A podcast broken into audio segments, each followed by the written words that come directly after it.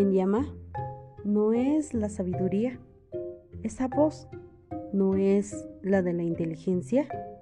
Se detuvo en lo alto, al borde del camino, a la entrada de los senderos que bajan a las casas. Miren cómo llama a las puertas de la ciudad en las entradas más frecuentadas. A ustedes, humanos, me dirijo. Lanzo un llamado a los hijos de los hombres. Aprendan a juzgar, jóvenes inmaduros, y sean más reflexivos ustedes que no piensan. Escúchenme, les diré lo esencial. Nada sale de mis labios que no sea exacto. De mi boca brota la verdad y aborrezco los discursos hipócritas. Todas mis palabras son sinceras y ninguna dudosa o falsa. El que las acepta entiende que son claras. El que busca el saber comprueba su validez. Adquieran mi disciplina antes que el dinero. Elijan la ciencia y no el oro. La sabiduría te es más útil que las perlas. ¿Qué tesoros podrían pagarla? Yo, la sabiduría, convivo con el buen juicio y tengo la llave de la ingeniosidad. Aborrecer el mal es temer a Dios. Aborrezco el orgullo y la arrogancia, los caminos que conducen al mal y a la hipocresía.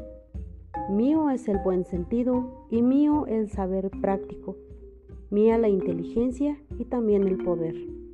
Por mí reinan los reyes y sus ministros deciden con justicia. Gracias a mí se mantienen los príncipes, los grandes y los que gobiernan la tierra. Amo a los que me aman, los que me buscan me encuentran. Junto conmigo encuentran honor y riqueza, fortuna perdurable y prosperidad. Mis frutos aventajan al oro, por más que lo refinen. Mis beneficios valen más que la plata.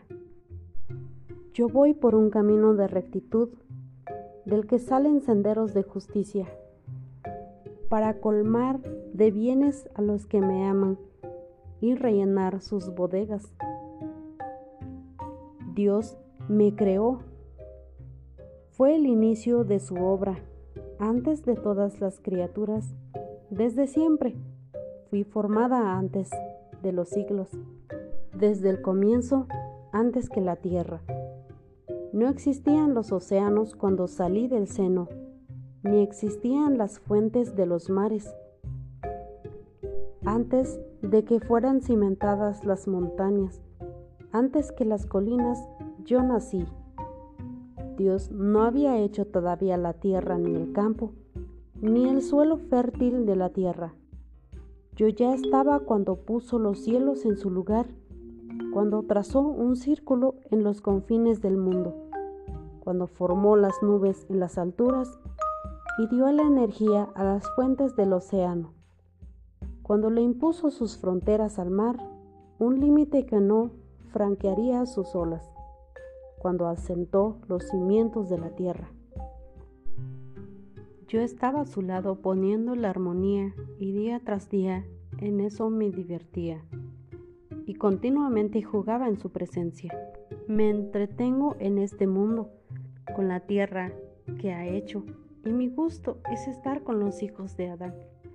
Pues bien, hijos, oigan, felices los que siguen mis caminos, aceptan las enseñanzas y sean sabios, no la menosprecien. Feliz el que me escucha, que aguarda cada día junto a mi puerta a la espera sin apartarse de la entrada, porque el que da conmigo ha encontrado la vida. Sobre él vendrán los favores de Dios, pero el que me ofende atenta contra su vida, y los que me odian eligieron la muerte.